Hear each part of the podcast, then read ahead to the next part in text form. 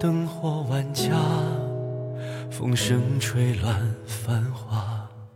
何时能爱我潇洒，像落魄都笑纳？是非花，就且随他吧。那谁不喜欢长得帅、肩宽窄腰、大长腿的帅哥呢？对吧？何必牵挂？所以我发现，其实眼睛长在手上也没有用，并没有任何优势，因为你该有盲区 还是会有盲区。欢迎收听电影疗养院。大家好，我今天是想要拥有杨戬同款舔狗的小猪猪。大家好，我是想要拥有杨戬同款发带的石头姐。我们看了这个电影，为什么都是想拥有男主角同款呢？你这样我显得我很没创意。但你们发现他的舔狗是一个小女孩。是一个很可爱的小女孩，虽然就是之前不是网上有很多人在吐槽说，哎，怎么这部《杨戬》里的哮天犬就是犬娘化了？其实就是讲他那个哮天犬，他的人物设定就变成一个呃特别可爱，它是拥有就是粉色发色的一个小女孩。然后当它的主人出现在它跟前的时候，它会飞奔上去，然后疯狂舔它的小腿 和腿，真的很可爱。所以我也很想拥有这样子的舔狗。啊，在节目正式开始之前呢，还是非常欢迎大家能够加入到我们可爱的疗养院听友群。那怎么加入呢？关注一下文案里的入群方式，那有两个手机号，很可能你就能添加到主播本人。嗯，那我在微信这头等你哦。今天我们要聊的这部片子，其实它是追光动画关于这个所谓封神宇宙里面的第四部。那前几部片子其实我们都有看过。然后它第一部的片子是一九年的《白蛇缘起》，二一年的这个《新生榜哪吒重生》，然后再到同年的《白蛇二青蛇劫起》，然后再到我们今天要聊的这部《新生榜杨戬》。那其实除了第一部《白蛇缘起》，我们其实其他三部都有聊过。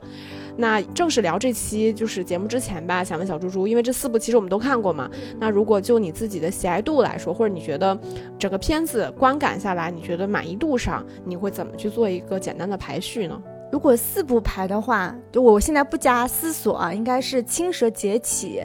然后《哪吒重生》，《新神榜杨戬》和《白蛇缘起》。嗯。啊，就是其实你最不喜欢的也是《白蛇缘起》这部片子，为什么呢？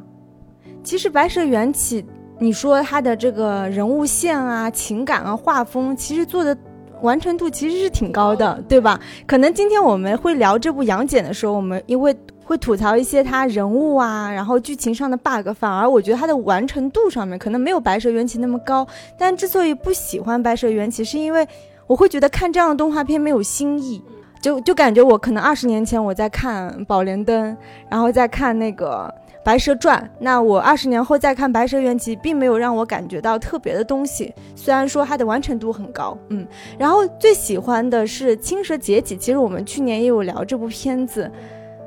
为什么最喜欢它呢？可能就是因为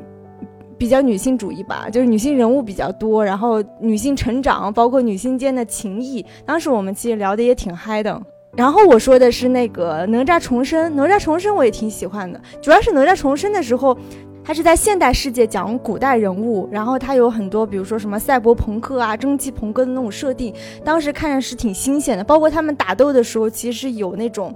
巨大的元神。那在这一部杨戬当中，它是其实有延续这样子的画风。呃，其实我我跟你的观感类似，我记得我们之前聊过一期，就是那个国产动画片的那个小专题，然后当时其实我们也有专门去聊过我们今天聊到的这家公司，就是追光动画。然后其实如果你真的。这四部，尽管我们现在可能都把它算作所谓追光动画的这个封神宇宙，但是其实他在拍第一部《白蛇缘起》，很显然他无论在风格上面，还是在整个故事结构上面，跟后面这几部其实是截然不同的。因为那一部片子，你能比较明显看到的是，呃，它其实是跟美国的这个华纳兄弟一块拍摄的，它整体的那个审美，我觉得更符合我们原来关于说做这种中国风动画的电影，所以它的完成度很高。但是相对而言，其实可能也比较中规中矩。但是，当我们看到后面几部，就无论是哪吒，还是青蛇，还是今天我们聊到这部杨戬，它其实反而更像是追光在现有的这个所谓的封神宇宙之下，或者说一个传统的。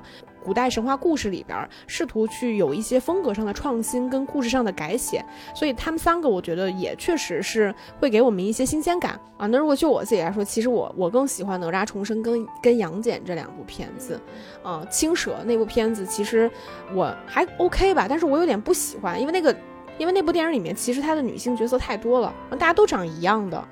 这个是我有点不太喜欢的。就是我我看的时候，我有一种就是她在过度的雷同化。就现在大家的这个审美，但是其实我们今天看到杨戬，你会发现他其实也不是针对女性角色这样，他针对男性角色其实也这样。这个杨戬他的形象，其实我觉得比那个哪吒更像是我们现在当下这个语境里边会喜欢的那个类型。包括杨戬也有直角肩，就是那种那个身材一看就是长期去健身房练过的那种。而且我们印象当中，杨戬他虽然是神仙啊，我们认为他起码也是一个中年男人的形象。结果在这部杨戬里面，他显得特别年轻，跟他的这个外甥沉香，就是这个年龄和代际，通过他这个人物画风，其实是分不出来的。嗯。那还是先给大家简单介绍一下这部片子它的主创的部分。这个片子的导演是赵继，就之前的缘起、哪吒跟这部杨戬其实都是这位导演。然后他的编剧部分的话，其实哪吒重生跟杨戬这两部片子的编剧都是木川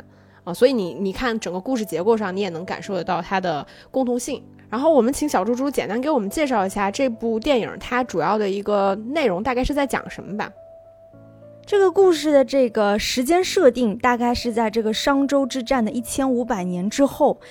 他所谓的天界衰落，我们最直观的印象就是所有的神仙他都不能飞了，他必须要乘坐一个靠混元气，像那个现在电动汽车嘛，还要靠混元气充电才能行驶的这种飞船。电影呈现的几个地方，像是蓬莱、方湖、瀛洲，那这些都是仙界的这个仙岛之名。除了在影片的最后一个阶段，其实我们是去到了人间，因为我们去到华山就经历那场大战嘛，所以整个故事设定是发生在仙界。那这个坏掉了第三只眼睛的杨戬，从影片一开始你就能看出他已经是一个比较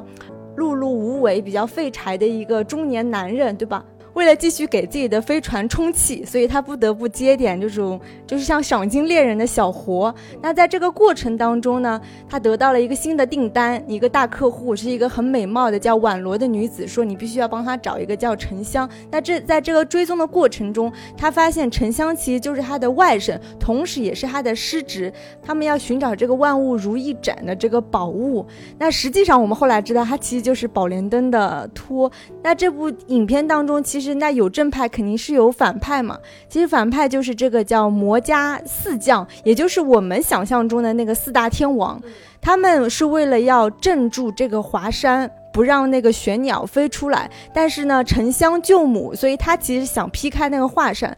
所以就分成了两派人物。最后他们是一起到了华山，展开了大战。然后其实最终的这个大反派是。杨戬的师傅玉鼎真人，他为了就是一己私欲，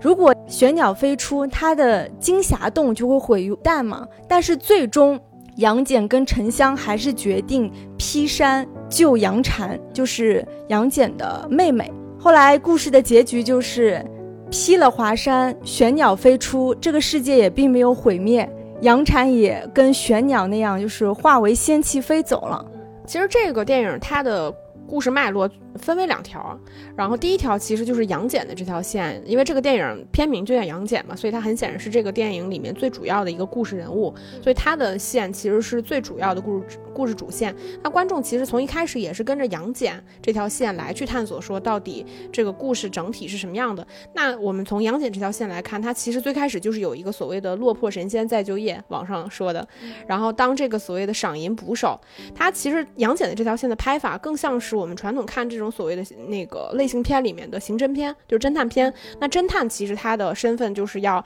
不停的去追查，说真凶到底是什么，然后案件可能一件接一件。所以他这个里面他的所有行动，呃，线路并不是他出于主动进行的。包括他这个人物塑造，其实是一个比较被动的废柴式的人物嘛。那我们能看到他这个里边其实是通过几次不同的呃追踪，第一次是去找一个卖假药的这个。对，追一个卖假药的小孩儿，但是后来这个卖假药的小孩儿看上去跟后面的这个案子也没啥关系。然后第二个其实就是他去追那个所谓的万物如意斩，然后再接下来他其实是追随着这个所谓的万物万物如意斩去解开他外甥杀师傅的这个原因，然后进而去揭开自己所谓的这个谜团，就是他曾经也是劈山救母，包括他跟他师傅之间的这个恩怨情仇。那另外一条故事主线其实也是我们比较熟悉的所谓的这个沉香救母，也就是宝莲灯的这条线。那当年就是二郎神跟他的妹妹三圣母两个人去华山，试图去呃镇压在当地蠢蠢欲动的这个玄鸟，因为其实我们知道是因为他师傅说了，说这个玄鸟如果出来的话，这个人世间必大乱。然后他的妹妹呢，就是这个其实跟我们传统认知里面宝莲灯的故事是有一些出入的，因为我们知道我们认知里的宝莲灯，其实那个里边是他的妈妈，就是三圣母，其实就是被他的亲哥哥二郎神，就是大公无私的镇压在了那个地方。但这个电影里面，他改成了他的妹妹，其实是相当于是自我献身，然后在这个地方镇压了所谓的这个玄鸟。那呃，沉香其实是为了救母，所以他他所有的行动主线就是他首先是为了能够把当年在这个镇压当中破碎的宝莲灯的碎片重新聚合在一起。那几个主要的东西，包括你前面提到的这个呃灯托。包括这个燃油，然后以及那个灯芯，对吧？灯罩，其实它是以寻找这几个东西为一个故事的主线。那整场电影其实相当于一个高潮的聚集，其实就是在镇压三圣母的那个华山的莲花峰，然后两拨人有一个大战，然后这两条故事主线其实也相当于是捏合在了一起嘛，就是杨戬跟他的外甥，相当于两个人都是相同的命运，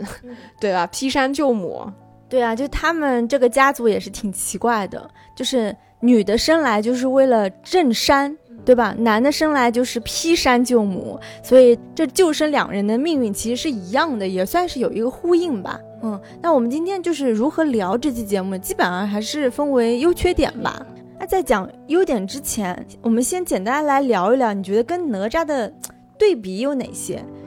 因为在哪吒里面，我们知道他是现代人类，他是由那个神话人物转生的，所以他这个设定其实，在现代世界里面，你记得他那些什么东海龙王，就是感觉在现代世界里，他就是一方土豪嘛，因为他这个家族经历了对黑帮经历了几百代的那个财富积累，然后就是富甲一方，对吧？它是一个现代的一个故事。然后它的画风也是比较，就是像赛博朋克、蒸汽朋克，因为它会有一些啊交通工具，然后它会有不同城市的这种街景。那在这一部《杨戬》里面，我今天刚在我们疗养院的听友群里面，有听友提出了一个新的名词，叫丝绸朋克。我们刚刚提到的赛博朋克、蒸汽朋克，其实是。前几年的一种说法，就是我们看科幻片的时候，有这几年你会发现，无论是这种科幻文学还是科幻电影，大家就开始把朋克和不同的名词相结合，来制造出就是我们来替换出一种全新的这种世界观也好，或者是美术风格也好。那说到这个赛博朋克。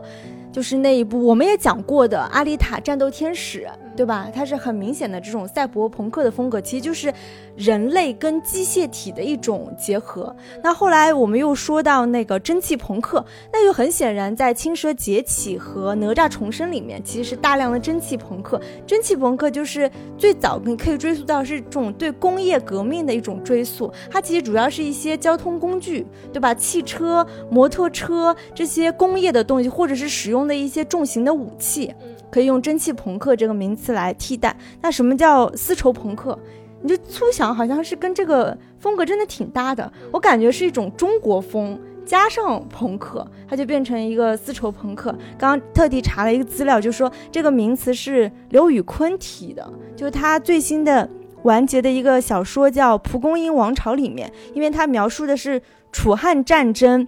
为原型的一个奇幻故事，以此就是说，将比如说一艘由竹子打造成的飞艇划过天际，然后它这个丝绸风帆招展这种感觉，所以叫丝绸朋克。我觉得形容这部片子的美术风格还挺合适的。嗯嗯，你说到这个蒸汽朋克，其实我觉得这个片子里面它也有一点点，就是主要是集中在他们那个飞船，对那个飞船其实看上去更像是我们原来。对于一艘一艘普通轮船的这个认知，但它在天上飞，然后包括其实电影在刚开始的时候有特意去给他两场戏，就展示说这个飞船是怎么运转的，包括给他那个像什么尾气那个部分怎么运转，一个特写还是有比较明确的说明。但其他部分可能相对而言比较少，但也有他开的那个比较小的那种像小的飞船一样的。你记得那个卖假药的，他开的是一个特别像蜻蜓的扑哧扑哧的那个小飞船。然后男主角杨戬他开的那个飞船，它是长长的造型，特别像那个龙舟的那种造型，所以我觉得这点还蛮像蒸汽朋克的风格，也就是跟哪吒是会比较相似的。然后这两部，呃，刚刚说到就是区别点是那个蒸汽朋克和丝绸朋克嘛。相似点，我现在现在脑海中就一看到这个片，就是那个大战时的原神，我觉得是完全沿袭哪吒重生里面。也就是说，当两方人物在对战的时候，当你的元神站立起来，首先它是一个非常非常庞大的，然后是用不，而且每个人的颜色不同，对吧？像杨戬，它其实是一个黄色的，这个元神；沉香它是偏绿色的一个元神。然后每个元神他会拥有他自己的一个武器，但是我发现元神他在打斗的过程中本身他是比较动作相对会比较缓慢一些，对吧？我觉得它更多的是一个就是震慑感和威慑力。我觉得这是两部片子比较一致的地方哦。对，像你前面提到的这个丝绸朋克，我因为刚开始没有听到过这个名字，其实我也觉得它蛮像一个叫什么古风朋克，其实也有类似我们所谓的中国风，它其实指代的意义是说，在我们中国东方文化的这个语境下，指向过去的某种文化的传承。那我们朋克其实大多数指向的是一种未来，其实是一种末世。那末世其实也是一种未来概念嘛，它其实是把这两种很过去跟很未来的东西结合在了一起。那在这个细分之下，就像你说的，它可能会有一些些比较明确的差别，不像那个哪吒那部片子，其实你看上去，我觉得它更偏机甲一点儿。就它里边有大量的那个怪兽的打斗，包括里边打斗戏其实非常多，然后再加上它里边那个哪吒，它其实从头到尾都有骑一个那种摩托车，它里边整体的打斗什么，其实也都比较依赖于这个盔甲，其实它比较强调里面的那种金属感。但是我们今天看的这部就是杨戬，我觉得它其实更偏向你说的，它其实更中国风一点，因为我查了一下整体的故事背景，我们前面也提到了，它所谓。就是是在这个商周之战一千五百年后，我还真的查了一下这个时间点。这个时间点，因为是我们知道商周之战大概是在公元前一千年左右，然后它这个一千五百年之后，其实大概就是在我们古代魏晋末年到南北朝之间，所以它是一个非常明确的古代的时间点，它指向非常明确。所以这个里面它整体人物的造型、服装，包括整个文化的介绍，其实它是更偏古风的。像我们能看到这个里边杨戬，他会去一些酒肆。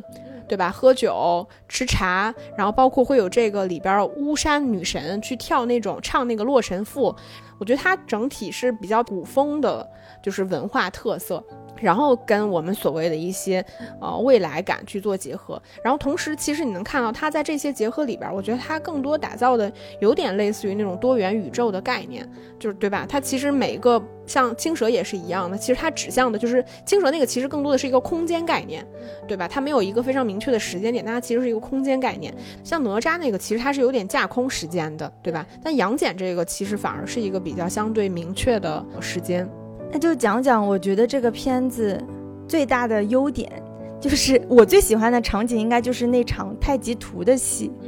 对吧？就是这几个人物被卷入这个太极图的时候，你会发现，他这些三维的人物突然变成了中国山水画里面的二维的人物，然后就出现了一系列的这种时空穿梭，然后闪回，然后记忆，甚至是想象，就感觉是集齐了那个瞬息全宇宙加奇异博士加盗梦空间的感觉。我觉得那段那段戏真的是挺好的。并且包括它每个场景之间的那种切换和跳跃，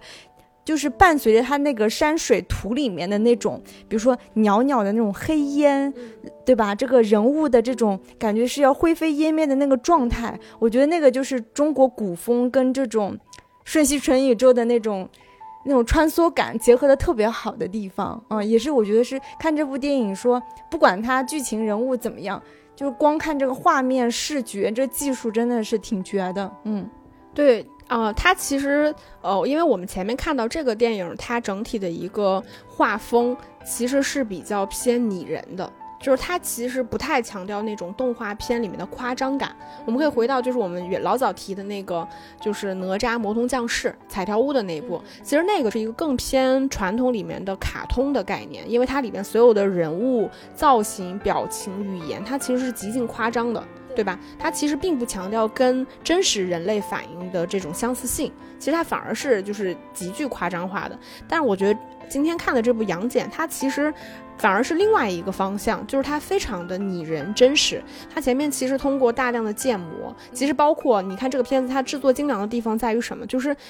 因为它里边强调的，我不是说了它什么魏晋风骨什么这种这个朝代，所以尽管杨戬在里边从头到尾只有一套衣服，但是你能看到他那件衣服的那个质感其实非常好的，有那种丝绸的那种质感，包括那个还特别风流倜傥的有个小盘扣，但是他没有系上，对吧？然后穿的一一个长袍，然后他在不同的光影下面会闪闪烁那种不同的光泽感，然后包括像我们前面提到他怎么给你展示这个机器如何运转，这个电影它整体希望传达给。观众的其实是一种真实感，但是到后面就是你前面提到的，就是他在华山大战的那场戏里边，突然就一转，从一个非常三维的，就是接近我们正常生活空间里面这种非常拟人化的东西，转成了一个水墨画。它这个是叫三宣二水墨风。我感觉就是他们现在比较牛的一点，就是在于说他们就是愿意尝试说，不仅是在这个动画片领域里面据说，我我们怎么把这个画面做的特别酷炫，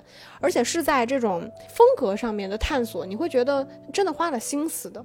就是如何什么叫中国风？其实因为我对动画并不是特别了解，但记得之前我们应该做动画专题的时候有查过。其实，在我们中国的动画片里面，有一些是独属于中国动画的手段的，比如说像陶土这种东西，可能中外都用，对吧？但像水墨、像小蝌蚪找妈妈这种，其实这是一种独属于中国动画的创作手段。但随着这两年，比如说三 D 技术的成熟，包括这种传统动画制作方式，就是它对观众没有那么友好嘛，它的叙事不可能那么流畅。其实逐渐的就已经可能慢慢的就没落了下来，但你能看到，就是在这两年动画片兴起的时候，反而有一种反骨，就是我们可以把曾经用过的某些动画技术，或者是真的属于中国的风格和特色，应用到可能偏三维的、偏立体的这种动画特效里面去。然后尽管它可能只是某一个片段，但仍然能让你感受到，比如说他说用这个太极图把那个杨戬在里边叫水墨画，对吧？墨画，然后你真的能感受。到对这个人物，真的就是他的边缘是逐渐，真的像泼墨一样，逐渐的被水晕开的那种感觉，你会觉得挺妙的。就这种创意本身，我觉得还是很特别的。对，除了那个。太极图那场戏，你还记得这个宛罗女神，她的那个武器就很特别，它是一种，它可以发出一种丝罗状粉色攻击的一种招数，就是因为这个丝罗状，就会让杨戬就是破案了。他就说，其实沉香的师傅和申公豹都是这个宛罗女神，就是巫山女神给害死的，因为他们在他们的胸口发现了同样的丝罗状的图案。我觉得这个，你说这种招数也是很中国化，对对吧？你你说西方人他可能很难去勾勒出这样子的图形，嗯，就是纯线条化的东西。但是这个片子就是很，就是它有一些细节真的做的让你觉得很舒服。就比如说我前面。开场的时候不是我特别想拥有一个杨戬同款的那个发带嘛？然后你会发现杨戬就是不愧是个出身很好的公子哥，就是他的那个鞋鞋尾草编的部分有一个金属状的像 logo 或者小牌牌一样的东西，这个小牌牌应该就是这个人他自己独有的，就像比如说像我们自己每个人印章是一样的，因为他那个呃小牌牌在他的那个发带后面其实也有一个。这个就属于杨戬自己的，就是标志。你会发现这个片子就是在这些视觉层面上，包括视听层面上吧，我觉得其实他都是花了很大心思的。嗯，你说到那个草鞋，就是一度。我们看的那个电影院其实特别冷嘛，然后我就看见那个救生两个人都穿着那个草鞋，然后在人间就是冰寒雪地的里面奔走。我当时就想，哎，古代人果然不怕冷，就是冬天也是穿草鞋。你说那个草鞋，其实它那个风格特别像那个 Loewe 那个牌子的凉鞋，对吧？还是很有设计感的草边风。嗯，而且我还是很喜欢，就这个里边杨戬这个人物的。设计的比起那个哪吒那个角色，其实我更喜欢杨戬，因为哪吒那个形象其实有点鲁莽的，那个角色肯定是一个少年的形象嘛，对吧？虽然说他俩看上去从外形上你判断不出来谁是年轻人，谁是中年人，对，但是你在神仙的概念里面，可能他也不算是什么真正的中年了，对吧？然后。那哪吒是一个非常冲动、鲁莽、大块头，然后做事不计较后果，所以那个片子的呃节奏，它其实也是咔咔咔就一直在打嘛，无数场打戏拼拼接起来的一部电影。那像杨戬，其实因为他是个中年人，可能是一个历经过沧桑的中年人，尽管故事并没有交代清楚他为什么就这么的意志消沉，但这个角色其实非常符合我们现在当下的这个语境去聊，他其实就是一个。无所事事，对生活没有什么追求的，就是你土一点的说法可以叫佛系，但其实也非常废柴的那种呃形象。他其实真的没啥奔头，我就说这个人物甚至没有什么明确的驱动力，推动他做任何事情。但我觉得其实这个也跟侦探这个角色本身是有一点关联的。我觉得这个设计倒是也 OK，但他的形象就是一个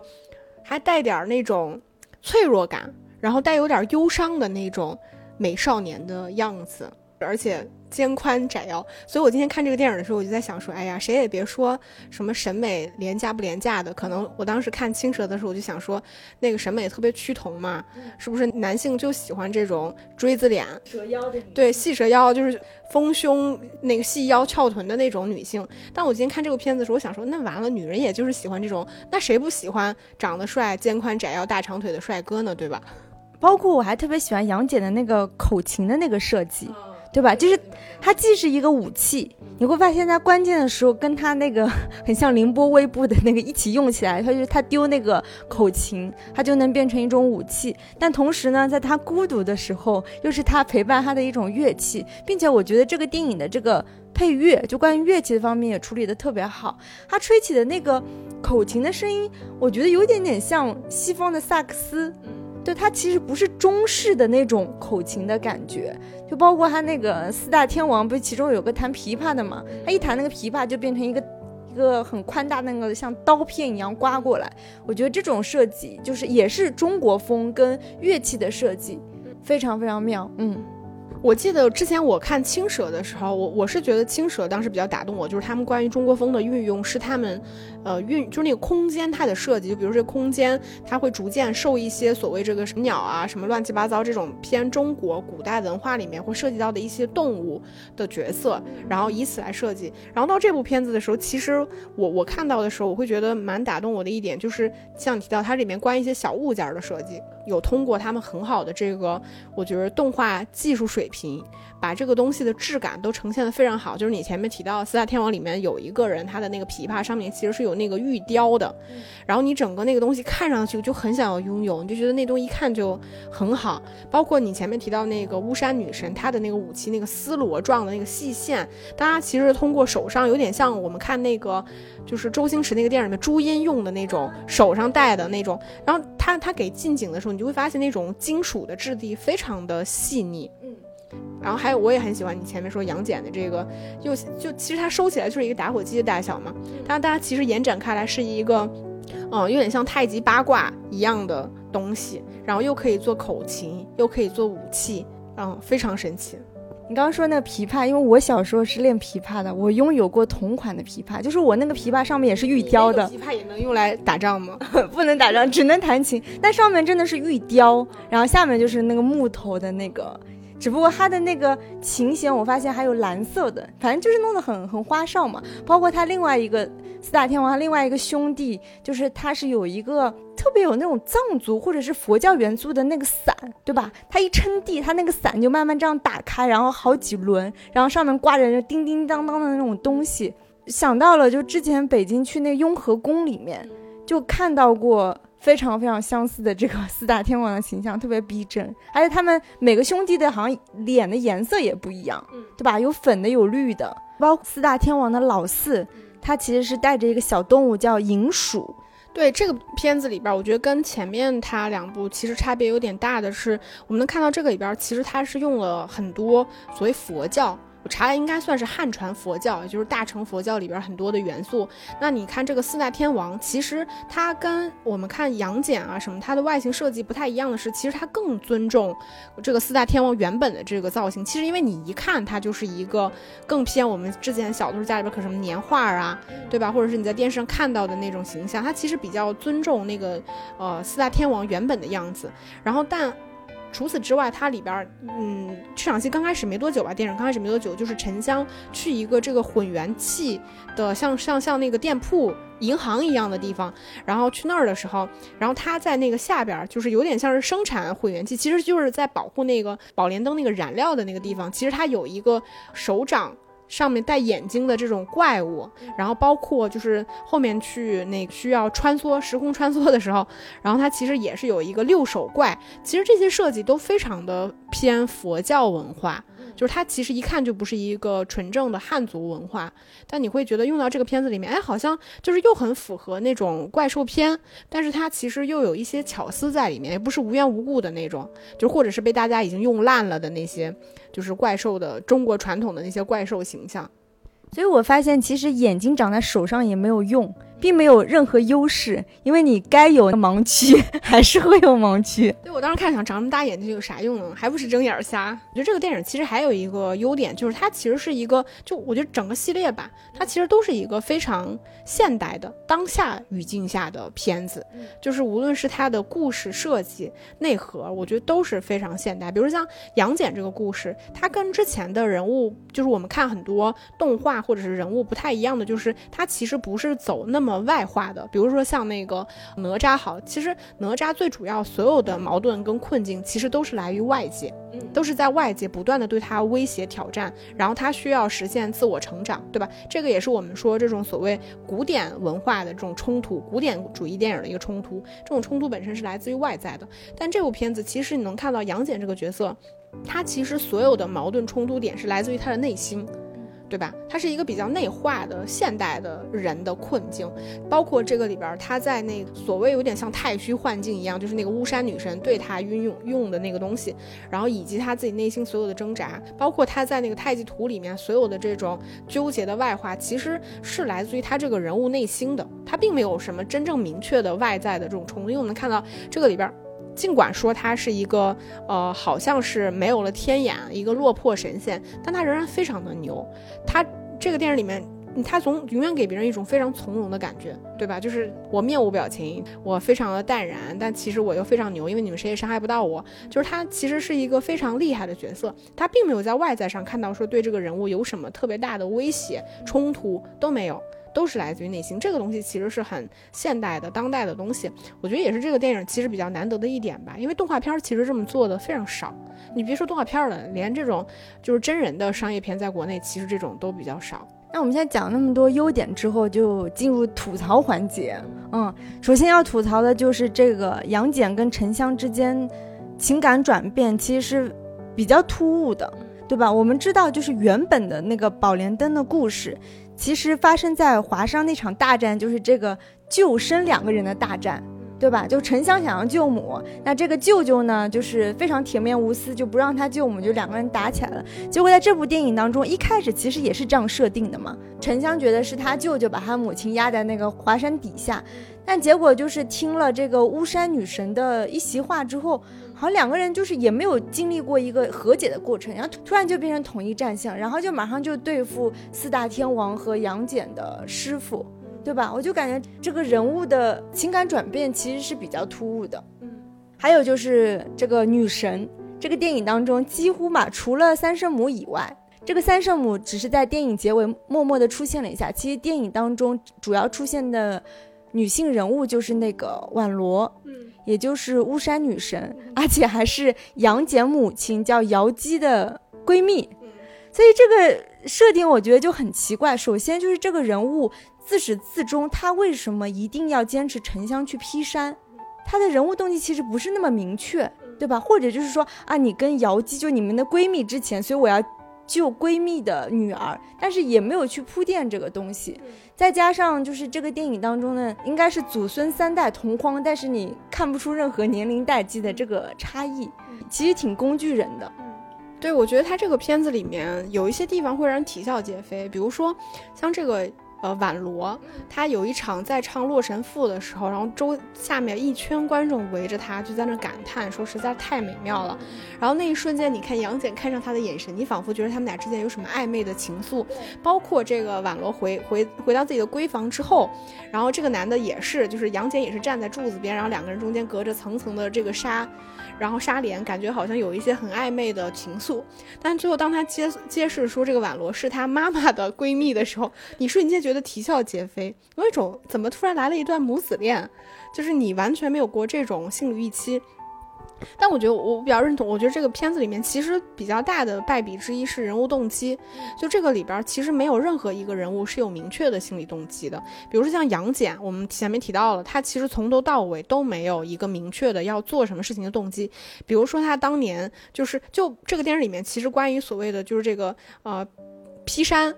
然后那个埋山劈山埋山这个事情反反复复，其实根本就没有交代清楚杨戬跟他母亲的关系。就是在我们已知的前面所有的故事里边，其实没有过铺垫。当然，杨戬这个角色，就是二郎神这个角色，其实。在传说里边，他是有所谓劈山救母的这个说法，包括其实，呃，杨戬应该是当时说是贯河两岸孝文化的这个非常重要的起源，就是他确实在文化的这个语境里面有一个孝子的这个说法，但其实这个东西对于绝大多数的观众而言，他肯定是比较陌生的，就我们可能对于杨戬比较近期的接触，都不是一些特别正面的形象。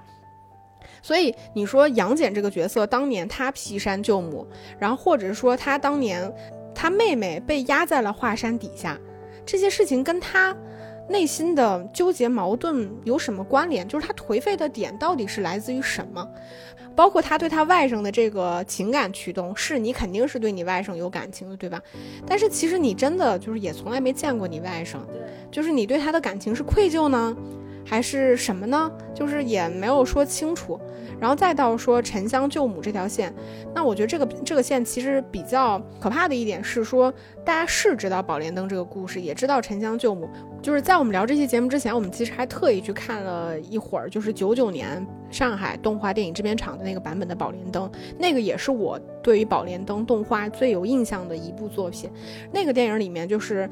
沉香救母。除了是说要反抗一个就是他非常负面的这个舅舅的形象之外，其实有一个比较强的驱动力是他在电影前面有铺垫过三圣母是怎么跟沉香相处的，因为沉香的父亲就是从小就是没有跟他们在一起，他是具有跟他母亲相处的这个记忆的，所以他要救母的这个诉求是非常强的，因为有有一定的情感铺垫。但是在这部电影里面，我们根本不知道沉香是到底在多大的时候被他舅舅送到了他师傅那里，就是我前面甚。甚至还觉得他是不是对他母亲完全没印象，还是什么？你根本不知道。所以在这种情况下，他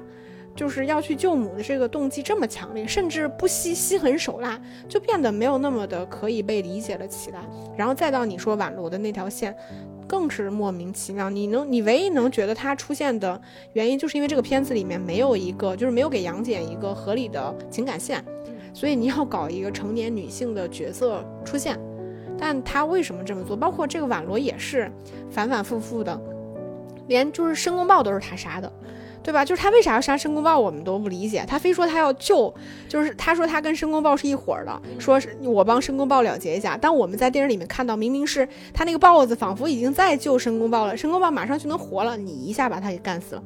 就是这种情况下，我们怎么也不觉得这个女人是好，所以我还有一有一度有点恍惚，就是她到底是好的还是坏的？对吧？然后包括这个形象，其实我我看的时候有跟你说，我觉得他特别像白蛇，他就是妆化的浓了一点的白蛇，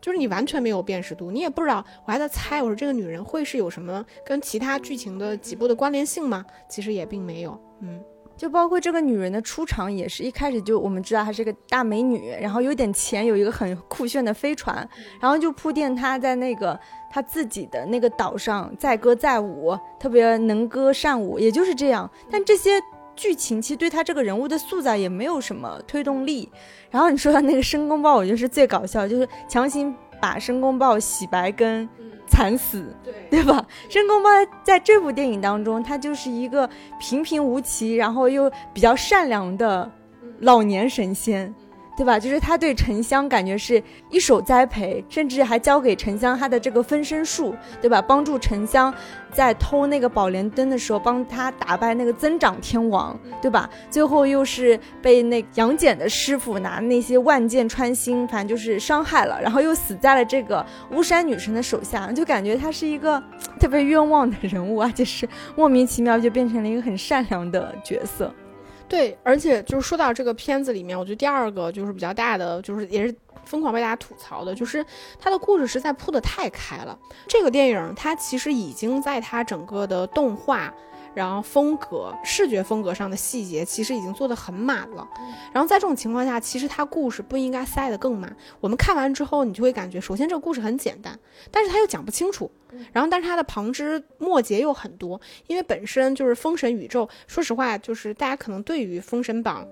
这整个故事。其实并不是说那么的清楚，我们熟悉的主要人物其实还是，反正对我自己，至少对我来说是吧？就是主要是来自于之前看过的一些影视剧，所以我熟悉的角色，我觉得这几部动画片基本上已经讲讲讲尽了。就无论是说彩条屋还是追光，你感觉你认识的就是这么多。但这个电影里面呢，铺的特别开，就比如说申公豹这个角色，你不知道他为什么一直这么消沉，他也没有解释清楚。他为什么就跟沉香这么亲？他们是如何认识的？就沉香到底哪一点打动了他，甚至不惜让他去牺牲自己的性命也要去救他？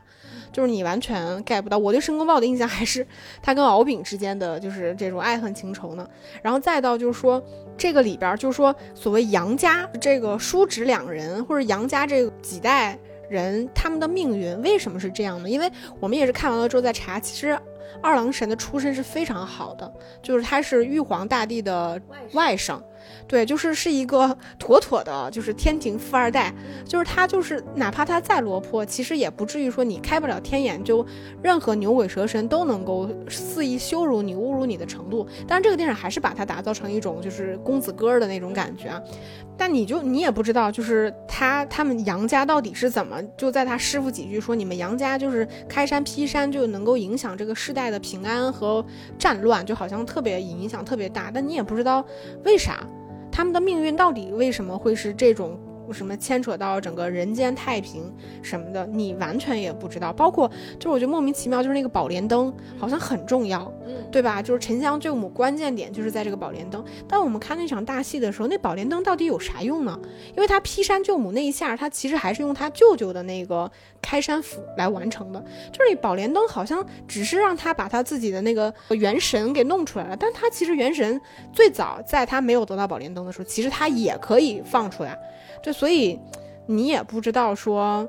这宝莲灯到底为啥重要？就这个片子，我觉得会有一点什么，就是我说塞太满，比如说那个。口琴是做的挺好的，但就是因为他这个口琴做的太好了，所以他不停的给那个口琴去做展示，比如说他怎么去逗那个兽，怎么去散开，怎么吹，怎么收起来，就他他把他把太多的注意力放在这些细枝末节的小花样上了。包括宝莲灯也是，你你大量的故事主线都要跟着宝莲灯推，但最后到关键时刻，你反而发现我关注所有的注意力都被这些东西分散了。但你情绪堆到那儿了之后呢，你又没没有给我一个解释，比如说他前面那个口琴那么厉害，我以为他关键。点能干嘛呢？其实也并没干啥，就是让他在那玩那个花哨的东西，又可以当那个钥车钥匙用，对吧？又可以当口琴用，感觉就是一个很技术控，就是那种东西。而且还有一个很大的 bug，就是关于玄鸟。那一开始我们对这个玄鸟的印象就是说，这个玄鸟是必须要被镇在这个华山底下的，因为它一旦飞出，整个就是天下人间可能生灵涂炭，对吧？不管这个杨戬的师傅他是出于私心也好，还是说是这种怀着天下大义也好，至少我们对玄鸟这个印象就是比较刻板的，它就是不能出来的。那也就是说，那这个杨家几代人，他的母亲包括他的妹妹的。牺牲其实也是为了天下大义，但是为什么突然就最后他们就很很草率的就决定我们要劈山，要把那个三圣母救出来，然后就把那个玄鸟放出来。结果这个玄鸟其实放出来之后，它并没有造成生灵涂炭的灾难。那他原本想制造的这种，比如说你个人的情谊，就是你小家的这种情谊，跟天下大义之间的矛盾，也瞬间不成立了。这个也是我比较疑惑的点，那你为什么之前要不断的埋这个梗呢？你杨家几代人都是为了这个天下大义呀，对吧？就挺奇怪的。还有就是哮天犬，你说任何影视剧、动画剧里面，我们都知道哮天犬跟二郎神那是形影不离，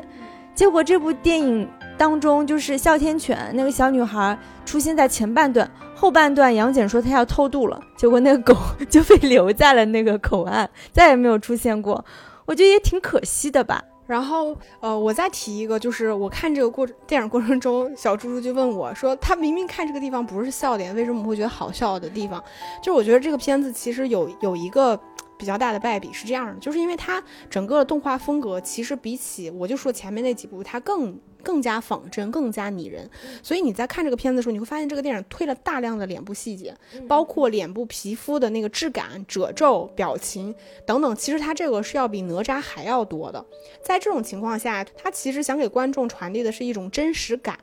就是在所谓的真人跟机器人之间，就是机器人吧，其实它有一个诡异谷效应，也就是指说这个东西，比如它是个动画片动画人物，当它。越来越像人的时候，其实你会对他的亲近感越来越好。比如说像琳娜贝尔，对吧？他会做一些拟人化的动作，就会让你对他有一些亲近感，你会很喜爱他。但这个诡异谷的这个曲线是随着他过分的像人之后，他这个曲线就会快速的下跌。就是一个动画也好，机器人也好，当他过度的像人的时候，你就会厌恶。这就是人正常的这种情绪。然后在我们看这部片子的时候，很显然它其实是保持在一个比较好的程度，就是它真的非常的拟人。我们就说，你甚至能够看得到杨戬他的身材曲线，他比哪吒那个健硕那个样子，他其实更有身体的曲线，对吧？包括他所有的这种行动，你看上去其实是非常流畅的，整体身体的比例非常接近真人，所以你会觉得看上去很真实。但他犯了一个，我觉得犯了一个比较。低级的错误是这样的，就是其实，在所有的拟人动画里边，最难做的是人的表情，就是因为人的面部肌肉表情太多了，所以当你如果真的一部动画片，你要。推大量的特写，其实你相当于就是在用一个动画片给观众去传递一种真人表演一样的东西，就是你的表情、脸部要足够复杂，情绪要足够饱满。比如像杨戬这个角色，其实他是一个非常偏内心的人物，他不是那么外在，所以导致说你推大量的脸部特写的时候，你其实希望是传递一种让观众能跟他共情的那种感受，就感受他所感受的东西。但尴尬的在于说，你的动画技术虽然好，但是没有牛到说你能够把人一个动画角色脸部的肌肉表情、情绪传递足够到位的程度，这个太难了。这个我觉得我我不要说中国了，我感觉全世界的动画其实都没有能做到这个程度，除非我们说用动捕、动作捕捉这种，但它其实并不是动画。就是实现的东西，因为你现在其实是用建模，你是用 3D 技术来在做这套东西，所以你的你的动画人物怎么做，他的肌肉表情就是那种微表情牵动的程度，他也不可能跟真人是一样的。所以当我看这个片子里面，就是好多时候杨戬在那跟别人对话的时候，想传递一些就通过脸部传递一些情绪的时候，其实那个情绪传递对我来说它都是无效的，然后你就会觉得。这个杨戬就非常像是现代的，就是那种年轻人，然后说的台词呢也傻乎乎的，对吧？非常的简单啊，嗯，真的吗？就是那种台词，然后再配着一个比较动画的表情的程度，其实他他做的很很很浅，就是翻来覆去就是皱眉，什么这这这种挑眉，什么微笑，就翻来覆去就是这么几个比较简单的表情，其实你就会觉得有些时候他说一些深沉的台词变得很好笑。对你说到这个，我还想到，我反而会喜欢魔童降世那个版本的哪吒，因为他是那种，他做成那种比较可爱的，比如说他有情绪，他生气，对吧？他哭，他大笑，他那个大眼睛那样忽闪忽闪，然后又挤眼泪，然后又特别生气。其实我会觉得他的。他是走那种浮夸化的那种动动画的形式，所以比较卡通，我们可能更能接受。因为我感受到他哭了，他生气了。但这部里面就是人物的表情总体比较平，包括沉香也是。照理来说，照理来说，他是一个，对吧？比较年轻，对啊，苦大仇深，比较年轻的一个小伙子，对吧？甚至是一个孩子，对吧？那他面对这么多苦难，就是这么多阴谋或者是疑惑的时候。他基本上他的表情也是比较平的，对，嗯，是的，包括这个里边我们说婉罗，就是为什么我们觉得她跟白蛇、青蛇那么像呢？就是那所有的女性角色，我们除了说她脸部就是可能锥子脸、大眼睛之外，她就是会蹙，就是蹙眉，然后那个小樱桃小嘴就只能张开那么大，没有别的表情了。你会觉得说你。给我铺垫了那么多，似乎想让我去就是感受一些更沉浸式的真实感的东西，但是你你的脸部其实做不到传递这些真实情绪的情况下，你的故作深沉就会变得比较的啊有点搞笑了，对吧？就所以有一些时候我就会忍不住的发笑，就是你感觉他们一本正经的在搞笑。然后这个电影里面还有一个我自己其实我自己是不太喜欢，但是也情有可原的。点这个片子其实跟那个哪吒其实是一样的，就是他们其实做的非常花哨。这种花哨其实并不仅仅在于说它视觉元素的这种堆砌，并不是说你整个画面，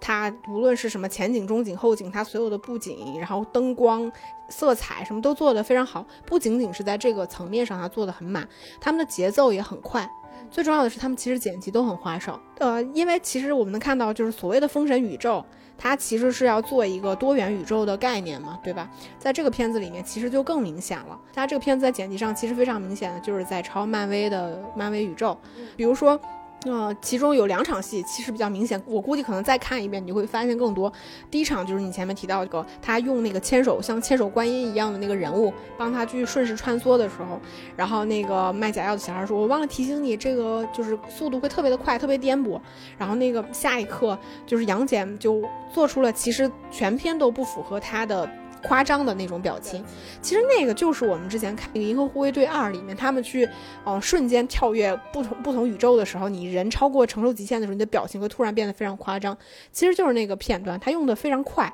然后包括我们看到他所谓的这个穿梭多元宇宙的时候，其实他就是在抄袭那个奇异博士。就比如说你这个人物靠近的时候，他一掌打过去，然后你仿佛有多个人影冲出来的时候，其实这个就是奇异博士。我看了太多遍了。然后就是那个样子，包括它里边有一场戏，就是奇异博士刚开始的时候去给他讲所谓的微观宇宙世界的时候，有那种不同的元素堆砌的时候，其实都是完全一样的。就你可以说他在整个构图上，然后动作设计上，呃，剪辑上，其实都，哎呀，你可以说借鉴吧，只是说这种这种这种擦边球，其实它比较难，就是被观众捕捉到。对吧？你除非说跟人用用跟人家一模一样的这种构图，不然你在剪辑节奏上，你说你做的跟那种复仇者联盟一样，非常多线的，就是夸张的快节奏，它可能没有那么容易被发现。但这个擦边球吧，就